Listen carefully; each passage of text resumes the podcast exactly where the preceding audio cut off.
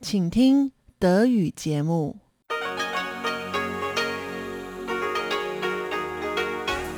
Hier ist Radio Taiwan International. Herzlich willkommen zum 30-minütigen deutschen Programm von Radio Taiwan International. Am Mikrofon begrüßt Sie Tatjana Romig. Folgendes haben wir heute am Donnerstag, den 8. Juli, für Sie im Programm. Zuerst die Nachrichten des Tages. Darauf folgt Taiwan 3D mit Lukas Klipp. Heute mit einem Beitrag über Taiwans Tempelkultur. Und zum Abschluss rund um die Insel mit Elon Huang. Elon Huang spricht heute mit der ehemaligen Nationalspielerin Petra Landers, die bei dem legendären Frauenfußballturnier 1981 in Taipei mitspielte. Doch nun zuerst die Nachrichten.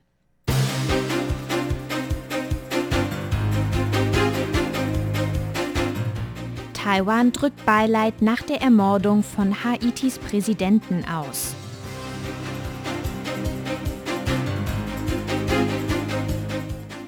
Offizieller Start des nationalen Anmeldesystems für Covid-19-Impfungen. Pandemiewarnstufe 3 bis 26. Juli verlängert. Vereinzelte Lockerungen.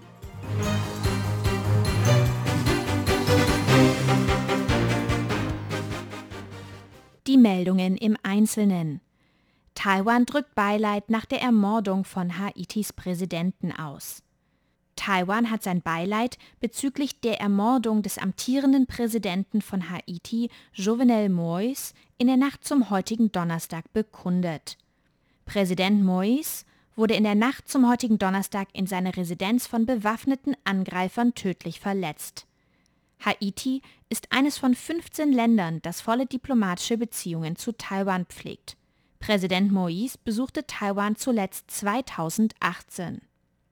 Taiwans Präsidentin Tsai Ing-wen drückte im Namen der Bevölkerung Taiwans gestern Abend ihre Bestürzung und tiefe Anteilnahme über den Tod von Präsident Moïse aus.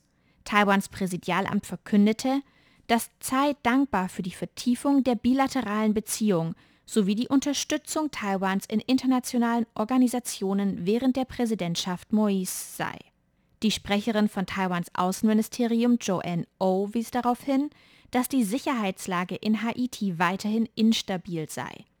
Taiwanische Staatsbürger sowie die Angehörigen der Botschaft Taiwans seien in Sicherheit. Offizieller Start des nationalen Anmeldesystems für Covid-19-Impfungen. Ein zentralisiertes System zur Buchung von Covid-19-Impfterminen ist heute Morgen in ganz Taiwan offiziell gestartet. Das gab Taiwans Ministerin für Digitales Audrey Tang heute bekannt. Die von Tangs Team entwickelte Impfplattform wurde zuerst für Bewohner der vorgelagerten Inselgruppen Jinmen und Penghu probeweise umgesetzt. Heute Morgen um 10 Uhr wurde das Anmeldesystem für ganz Taiwan offiziell in Betrieb genommen. Vorherige Registrierungen bleiben gültig. Das nationale Anmeldesystem für Covid-19-Impfungen soll schrittweise alle lokalen Anmeldesysteme ersetzen. Digitalministerin Tang sagte, dass Impfwillige in den Gruppen 9 und 10 sich nun registrieren können. Das beinhaltet Personen über 50 Jahren sowie Personen über 19 Jahren mit Vorerkrankungen. Tang erklärte, dass Impfwillige, die bereit sind, eine AstraZeneca-Impfung zu akzeptieren, nächste Woche eine Textnachricht der Behörden erhalten werden. Sie können dann einen Impftermin buchen. Am heutigen Nachmittag war eine weitere Spende von 1,13 Millionen Dosen AstraZeneca-Impfstoff von Japan in Taiwan gelandet. Taiwans Gesundheitsminister Chen Shih-chung erklärte, dass die Impfstoffe nun innerhalb einer Woche kontrolliert werden. Dann stehen sie für Impfungen für Personen über 50 Jahren bereit. Pandemiewarnstufe 3 bis 26. Juli verlängert. Vereinzelte Lockerungen. Taiwans Epidemie-Kommandozentrum gab heute bekannt, dass die Pandemiewarnstufe 3 bis zum 26. Juli verlängert wird. Regelungen wie die Kontaktbeschränkungen auf weniger als fünf Personen in Innenräumen und weniger als zehn Personen im Freien sowie die Maskenpflicht bleiben damit bestehen. Allerdings werden ab dem kommenden Dienstag, dem 13. Juli, Regelungen in einzelnen Branchen gelockert. Das beinhaltet Erholungsflächen im Freien wie Nationalparks und Spielplätze, Kunst- und Kultureinrichtungen wie Museen und Kinos, Sporteinrichtungen in Innenräumen mit der Ausnahme von Schwimmbädern, gastronomische Einrichtungen und Reisegruppen. Gastronomische Einrichtungen in Innenräumen müssen einen Abstand von 1,5 Meter zwischen den Gästen oder eine Abgrenzung, die Maskenpflicht und eine Registrierung der Gäste einhalten. Gesundheitsminister Chen Shih-chung erklärt, Gastronomische Einrichtungen bezieht sich auf Restaurants, traditionelle Märkte, Nachtmärkte, Foodcourts etc. Diese müssen sich an die Regeln des Epidemie-Kommandozentrums halten, wenn sie Verzehr in Innenräumen anbieten. Wenn das nicht machbar ist, ist nur Essen zum Mitnehmen oder eine Schließung möglich. Lokale Regierungen können Anpassungen für die Lockerungen beschließen. Gesundheitsminister Chen sagt, dass er hoffe, nach dem 26. Juli die Pandemiewarnstufe herabzustufen. 18 lokale Covid-19-Neuinfektionen. Taiwans Epidemie-Kommandozentrum meldete heute 18 lokale Covid-19-Neuinfektionen. Damit wurden in Taiwan seit 14 Tagen weniger als 100 Neuinfektionen pro Tag gemeldet. Alle der 18 lokalen Neuinfektionen befinden sich im Großraum Taipei, mit sechs Neuinfektionen in Neu-Taipei und zwölf in Taipei. Außerdem wurden drei importierte Covid-19-Fälle aus Thailand, Indonesien und den USA gemeldet. Darüber hinaus registrierten die Behörden drei Todesfälle aufgrund von Covid-19. Damit sind in Taiwan seit Beginn der Pandemie 718 Menschen im Zusammenhang mit Covid-19 verstorben, davon 697 seit dem 15. Mai. Taiwan Architekturausstellung in München. Gestern wurde im Architekturmuseum der Technischen Universität München eine Ausstellung über Taiwans Architektur eröffnet. Die Ausstellung trägt den Titel Taiwan Acts Architecture in Social Dialogue und wird bis zum 3. Oktober zu sehen sein.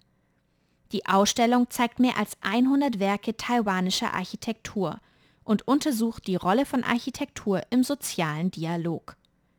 Der Direktor des Architekturmuseums der TU München, Andreas Lepig, sagte während der Eröffnungszeremonie, dass für die Architekturszene und die breite Bevölkerung die Zeit gekommen sei, um mehr über Taiwan zu lernen.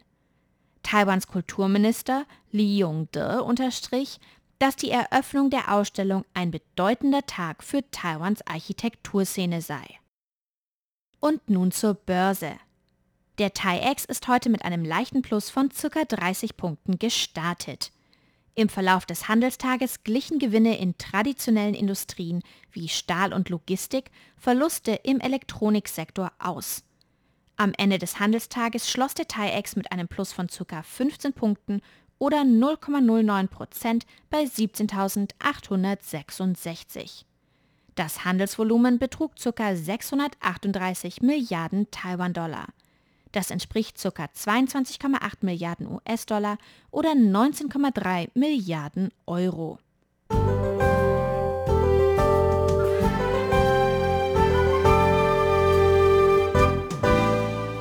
Es folgt das Wetter.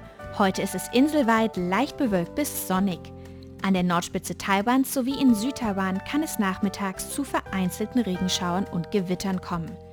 Die Temperaturen liegen dabei tagsüber in Nordtaiwan zwischen 31 und 35 Grad, in Zentraltaiwan zwischen 30 und 35 Grad und in Südtaiwan zwischen 30 und 34 Grad. Am morgigen Freitag ist es fast auf ganz Taiwan heiß, sonnig und trocken. Nur an der Nord- und Südspitze der Hauptinsel kann es am Nachmittag vereinzelt zu Gewittern kommen. Die Temperaturen liegen in Nordtaiwan zwischen 27 und 35 Grad und in Zentral- und Südtaiwan zwischen 26 und 34 Grad.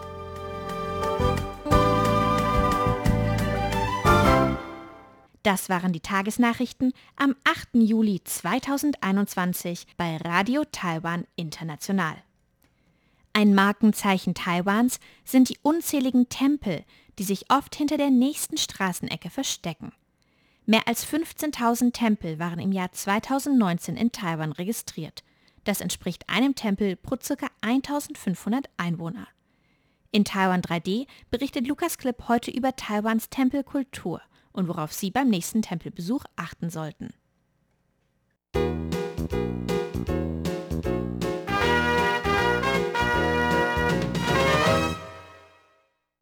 Der Besuch eines Tempels ist praktisch ein Muss, wenn man zum ersten Mal Taiwan besucht.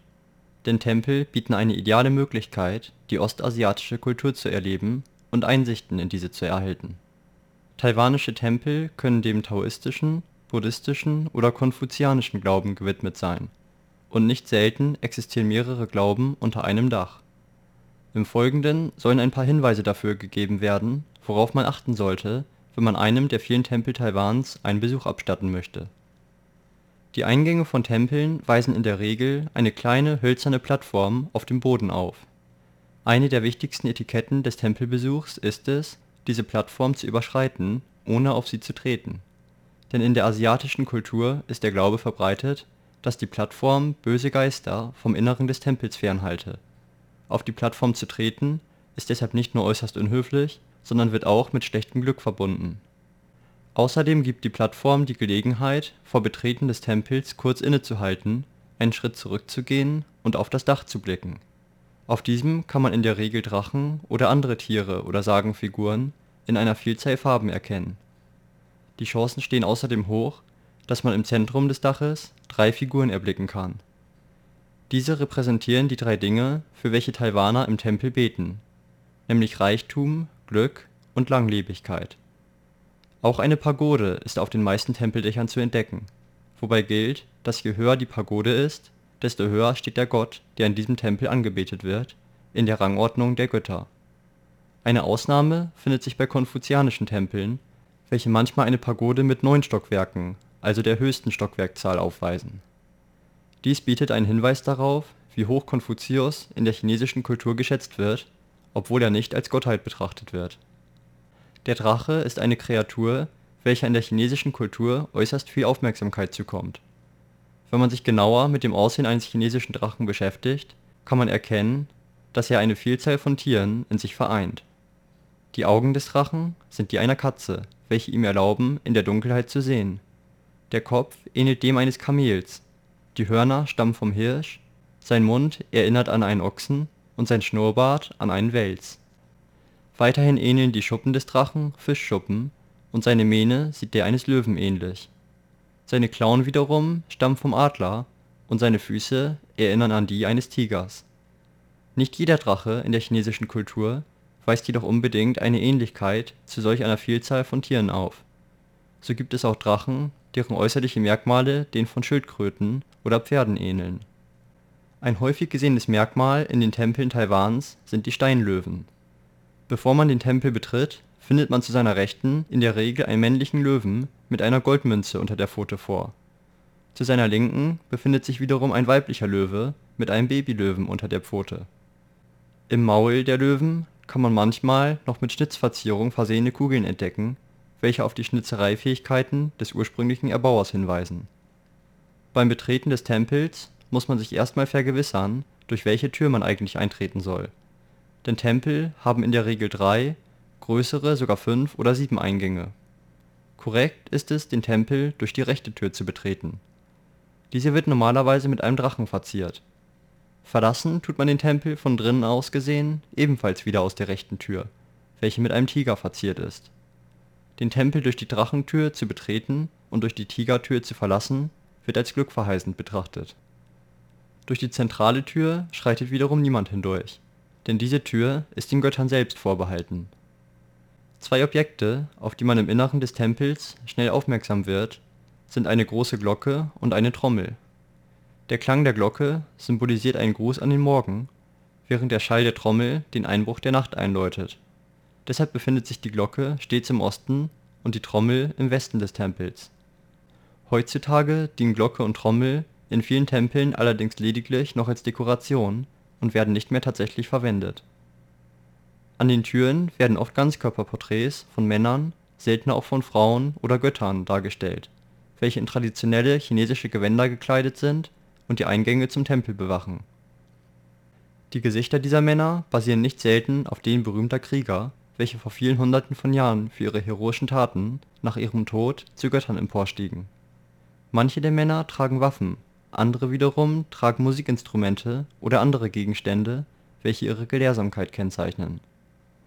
Während man die meisten Tempel heutzutage mit Schuhen betreten kann, gibt es noch immer einige Tempel, bei denen von Besuchern erwartet wird, vorm Betreten in Pantoffeln zu wechseln. Als Europäer sollte man also darauf achten, was die umliegenden Gäste tun, um nicht in Fettnäpfchen zu treten. Auch das Zeigen mit dem Finger innerhalb des Tempels sollte man unterlassen, weil es als unhöflich betrachtet wird, auf einen Gott mit dem Finger zu zeigen. Eine zeigende Geste mit der offenen Hand wird also bevorzugt.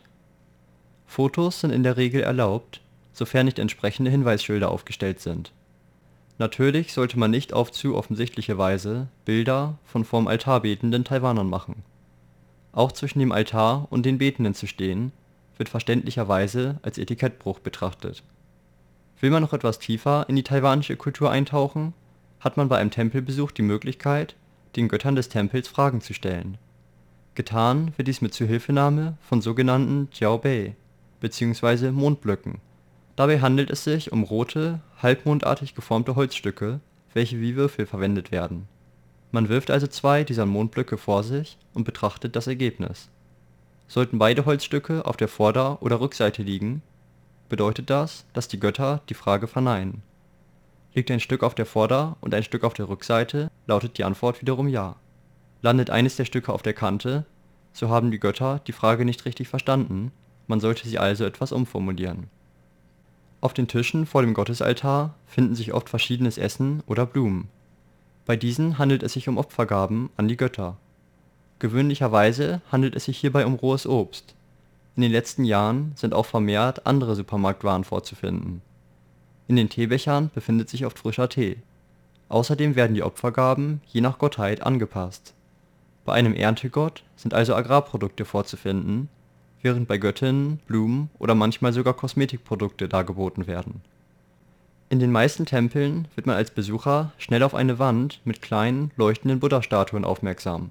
Bei diesen handelt es sich um die Guangmingdong, Opferkerzen, welche den verstorbenen Geliebten der Angehörigen des Tempels gewidmet sind.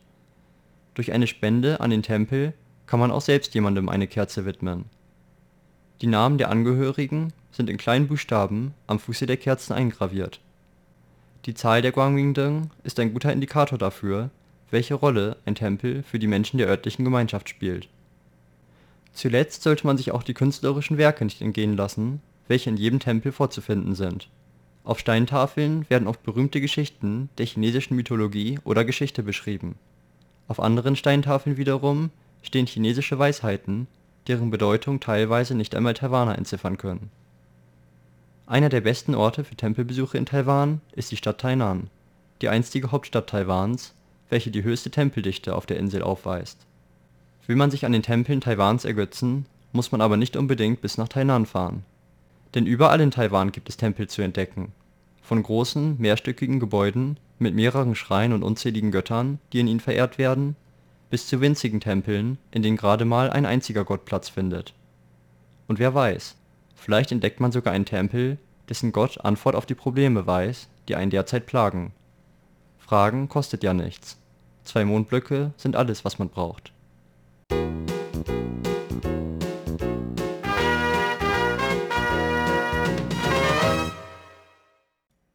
Das war Taiwan 3D mit Lukas Klipp mit einem Beitrag über Taiwans Tempelkultur. In den letzten Wochen sprach Elon Huang in Rund um die Insel mit dem Filmproduzenten Dr. John David Seidler über seinen Dokumentarfilm Das Wunder von Taipei. Der Film dokumentiert die inoffizielle Frauenfußball-Weltmeisterschaft 1981 in Taiwan. Heute geht es um eine, die damals dabei war, die ehemalige Nationalspielerin Petra Landers. Elon Huang spricht mit ihr im ersten Teil eines dreiteiligen Gespräches über die damalige Situation des Frauenfußballs in Deutschland und ihre Eindrücke von Taipei. Rund um die Insel. Herzlich willkommen zu der heutigen Ausgabe von Rund um die Insel. Am Mikrofon begrüßt sie Ilon Huang. In den letzten Wochen unterhielt ich mich mit Dr. John David Seidler über seine Dokumentation Das Wunder von Taipei. Eine Dokumentation über die Teilnahme der legendären Frauenmannschaft vom SSG 09 Bergisch Gladbach an einem internationalen Fußballturnier in Taiwan im Jahr 1981 der damaligen inoffiziellen Weltmeisterschaft für Frauen. Und diesmal habe ich die Freude, mit jemandem zu sprechen, die damals dabei war, die ehemalige Nationalspielerin Petra Landers. Zunächst wollte ich wissen, was Petra Landers heute macht. Ja, ähm, und zwar ist mein Interesse dahin gegangen seit 2010, dass ich gerne nach Afrika fliege, Sambia, Uganda oder auch Ghana. Ähm, ich habe dort Projekte geleitet für Mädchen und Frauen, Fußball, Empowerment, um ähm, ja, meine Erfahrungen, all das weiterzugeben. Und ich habe gemerkt, beim ersten Treffen dort, die Menschen sind so dankbar, die Mädchen sind dankbar, die möchten gerne Fußball spielen. Ich sehe mich so ein bisschen darin vor 50 Jahren, mhm. so dass ich ja diese Leidenschaft fühlen kann. Die um jeden Preis wollen die spielen, die kommen von der Schule, haben keine Sportsachen mit, aber Hauptsache dann irgendwo mit dem Ball spielen, ob barfuß, ob mit so, so Ballettschüchen. Ja. Egal, der Ball, wenn der Ball zu sehen ist, sind die auch da und das finde ich richtig toll. Das, das motiviert mich auch mit denen was machen zu können in Sachen mhm. Fußball. Ja, Sie sagen, das erinnert Sie so ein bisschen an sich äh, vor 50 Jahren. Also unser Interview der Grund für unser Interview ist in erster Linie Ihre Teilnahme an dem Turnier hier in Taipei 1981. Aber bevor ich da ein bisschen mehr darauf zu sprechen komme, möchte ich natürlich auf die Situation in Deutschland zu dieser Zeit zu sprechen kommen. Können Sie das so ein bisschen aus Ihrer Sicht erzählen und vor allem ja, weil Sie eben auch erwähnt haben, dass Ihre Aktion in Afrika und die Spielerin, die Sie dort treffen, so, so ein bisschen an Sie erinnern. Ähm, wie war denn die Situation in Deutschland damals? Ich glaube, dann kann man auch besser erkennen, was Sie damals geleistet haben. Genau, ja. Also zu meiner Zeit, als ich angefangen habe, da war ich acht oder neun. Ich, es gab noch keine Mädchenmannschaft.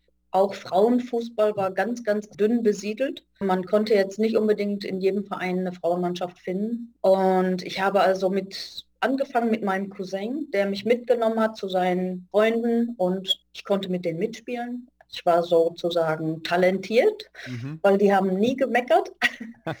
ja, und dann bin ich mit zehn oder elf in einem jungen Verein gegangen, weil da gab es, also 70, 71, 72 gab es immer noch keine Mädchenmannschaft. Aber da habe ich auch gar nicht drüber nachgedacht, weil ich habe immer mit Jungs Fußball gespielt mhm. und da habe ich mich auch wohl gefühlt. Ich habe mich auch akzeptiert gefühlt von den Jungs. Ja. Und das war nie ein Problem. Wahrscheinlich, weil ich auch so ein bisschen aussah wie so ein Junge. Und ähm, mit 13 musste ich dann in ein Frauenteam rein, weil da haben die Regeln gesagt, so, jetzt kommt das Mädel so langsam in ihre Zeit, wo, wo sie halt, wo man sieht, es ist jetzt ein Mädchen und dann sollte sie schon in eine Frauenmannschaft wechseln. Ich habe mit einer extra Bescheinigung habe ich da spielen dürfen, weil eigentlich war es erst ab 14. So, und als ich zu den Frauen kam, da habe ich erstmal eine Problematik überhaupt festgestellt, dass unser Fußball überhaupt gar nicht anerkannt wird. Die Zuschauer oder wenn wir mal Zuschauer überhaupt hatten, es war ja ganz wenig, vielleicht dann mal von der Familie jemand. Aber was im Vereinsheim und so geredet wurde, man hat uns gar nicht gesehen und wenn man uns angesprochen hat, dann waren halt diese blöden Sprüche mit Trikotwechsel, wie man es halt von früher kannte, die ganze Palette durch und aber unser großes Problem war auch bei Verletzungen, dass auch die Ärzte uns gar nicht vollgenommen haben. Die haben uns gar nicht richtig behandelt. Die haben uns eher den Tipp gegeben, es ist besser, wenn du als Mädchen keinen Fußball mehr spielst, weil die Verletzungsgefahr ist zu groß an solche Sachen. Das war schon ähm, ein Punkt, wo ich nicht gut mit zurechtkam, weil Verletzungen waren schon mal hier und da. Und da hat man sich ausgegrenzt gefühlt. Ja, ähm, wenn wir Spiele hatten, so gut wie keine Zuschauer. Und wenn man es erzählt hat, so ich spiele jetzt in einer Frauenmannschaft, ja, hätte ich mir auch schenken können. Ich brauche das gar nicht erzählen, weil es hat keinen interessiert. Ja, dann habe ich in diesem Verein ja, fünf Jahre gespielt und bin durch einen Bekannten dann in Bergisch Gladbach gelandet, der mir vorgeschlagen hat, du Hammer, ich kann mal nachfragen, ob du ein Probetraining machen kannst. Und das ist die beste Mannschaft in Deutschland und du gehörst da rein, du bist so eine gute Fußballerin. Und ja, dann haben wir das auch ausgemacht und Anne Trabant hat zu mir gesagt, Petra, wäre schön, wenn du bei uns spielen würdest. Da war ich 19 und bin dann sozusagen von der Verbandsliga zum deutschen Meister gewechselt. Also das war eine, eine, Stufe, die ich mir nie hätte vorstellen können, wo ich da überhaupt reingerate. Und es war ja auch so, eine Strecke waren mal eben 75 Kilometer für mich, wo ich gucken musste, so ich hatte meinen Führerschein zwar gemacht, aber ich hatte nur ein Motorrad. Das heißt, im ersten Jahr bin ich mit dem Motorrad viermal die Woche nach Bergisch Gladbach gefahren. Ob es Winter war, ob Sommer, ob Regen, ob Schnee. Weil da waren keine Gelder, da waren ja auch keine Sponsoren, sondern mhm. ganz einfach meine Leidenschaft. Ich wollte da spielen. Ich habe gemerkt, dass es für mich das Größte war. Eine Herausforderung, wie ich sie vorher gar nicht kannte und die ich auch gerne annehmen wollte. Anne Trabant war eine harte, gute Trainerin und für mich war alles Neues, war auch hart, aber ich habe es angenommen und es war toll. Und selbst da hat man gemerkt, dass, dass Leute überhaupt gar nicht ja, sich interessiert haben. Klar, manche kannten diesen Verein aus dem Fernsehen, aber der Großteil, ich sag mal 85 Prozent, ja, kein Interesse und ja, typisch Frauenfußball und die können nichts. Ja, wir wurden eigentlich in jeder Situation ähm, nicht gut dargestellt. Aber das war meine Frage so. Also jetzt sportlich ein großer Schritt, aber eben von der mhm. Akzeptanz her eben keine große Änderung. Ganz genau, ja, mhm. ja. Dann ging es 1981 ja nach Taipei. Da wurden sie zu dem Women's World Invitational Tournament eingeladen. Aber das Ganze war ja sehr kompliziert. Also Taiwan hat sich eben naiverweise an Deutschland gemeldet, Deutschland Fußballnation. Wir haben nur bestimmt auch eine Frauennationalmannschaft. Da haben sie den eingeladen und der DFB hat gesagt, wir haben keine Frauennationalmannschaft. Können Sie mal kurz so ein bisschen erzählen, wie, wie Sie das ja. damals erlebt haben? Ja, das war ja der Sprung praktisch für mich so in dieses kalte Wasser. Ich war drei Monate in diesem Verein erst. Und dann hieß es so, ähm, wir fliegen nach Taiwan zur inoffiziellen Weltmeisterschaft. Ja, als Bergisch Gladbach die Einladung weitergereicht bekam von dem DFB, war natürlich ähm, erstmal ein Jubel, wow, ne? wir fliegen nach Taiwan, aber dann ganz, ganz schnell kam natürlich auch die Realität so, ja, wir haben eigentlich gar kein Geld, weil der DFB hat ja einfach nur dieses Schreiben weitergeleitet und dann auch zugemacht. Und ähm, es war ein schönes Thema, aber wir wussten gar nicht, ist es überhaupt zu realisieren es hieß dann so, dass wir den einen oder anderen Sponsor finden würden und dass wir, wenn wir jetzt für die Sparkasse Autogrammstunden machen oder auf dem Marktplatz Dinge verkaufen, dass wir uns präsentieren und versuchen darüber auch noch Gelder reinzubekommen. Und wir haben natürlich alles dafür getan, was man sich so vorstellen kann. Und ja, es hat geklappt. Wir haben, denke ich mal, genug Gelder zusammen gehabt. Taiwan hat ja, glaube ich, auch noch einen Großteil dazu getan oder Hälfte oder wie auch immer. Keine Ahnung, wie die Verteilung war. Aber letztendlich haben die Leute um unseren Verein oder um, um unsere Mannschaft herum es geschafft, dass wir fliegen konnten. Und für mich war es die erste Flugreise überhaupt. Ich habe vorher nie in einem Flugzeug gesessen. Und dann gleich nach Taiwan, ans, ans andere Ende der Und dann gleich so ein langer Flug, genau. Ja, Gott sei Dank hat es dann auch geklappt und dann ging es nach Taipei. Was waren dann Ihre mhm. ersten Gedanken, als Sie in Taipei ankamen? Ja, es war für mich fürchterlich, weil die Luft, als wir aus dem Flieger ausgestiegen sind, es war so eine Luft, habe ich noch nie im, erlebt vorher. Diese Luftfeuchtigkeit, diese Hitze. Und dann auch noch die Gerüche von den Straßen, das Essen. Also mir, bei mir hat sich sofort der Magen gedreht, hat zugemacht und hat gesagt, nee Petra, das schaffe ich jetzt alles nicht. Lass uns eins nach dem anderen verarbeiten, aber mit Essen, da brauchst du mir erstmal nicht ankommen.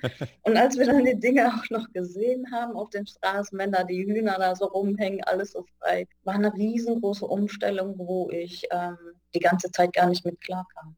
Ja, ich musste mich umgucken, was ich so essen könnte sagt Petra Landers, ehemalige Nationalspielerin und Spielerin des berühmten SSG 09 Bergisch Gladbach. Weiter geht es im nächsten Teil in der kommenden Woche, wenn Petra Landers dann über das eigentliche Turnier in Taiwan erzählt. Damit verabschiede ich mich für heute. Am Mikrofon war Ilon Huang. Vielen Dank fürs Zuhören. Sie hörten das deutschsprachige Programm von Radio Taiwan International am Donnerstag, den 8. Juli 2021. Im Internet finden Sie uns unter de.rti.org.tv. Über Kurzwelle senden wir täglich von 19 Uhr bis 19.30 Uhr UTC auf der Frequenz 5900 kHz. Wir bedanken uns bei Ihnen ganz herzlich fürs Zuhören. Bis zum nächsten Mal bei RTI. Am Mikrofon war Tatjana Romig.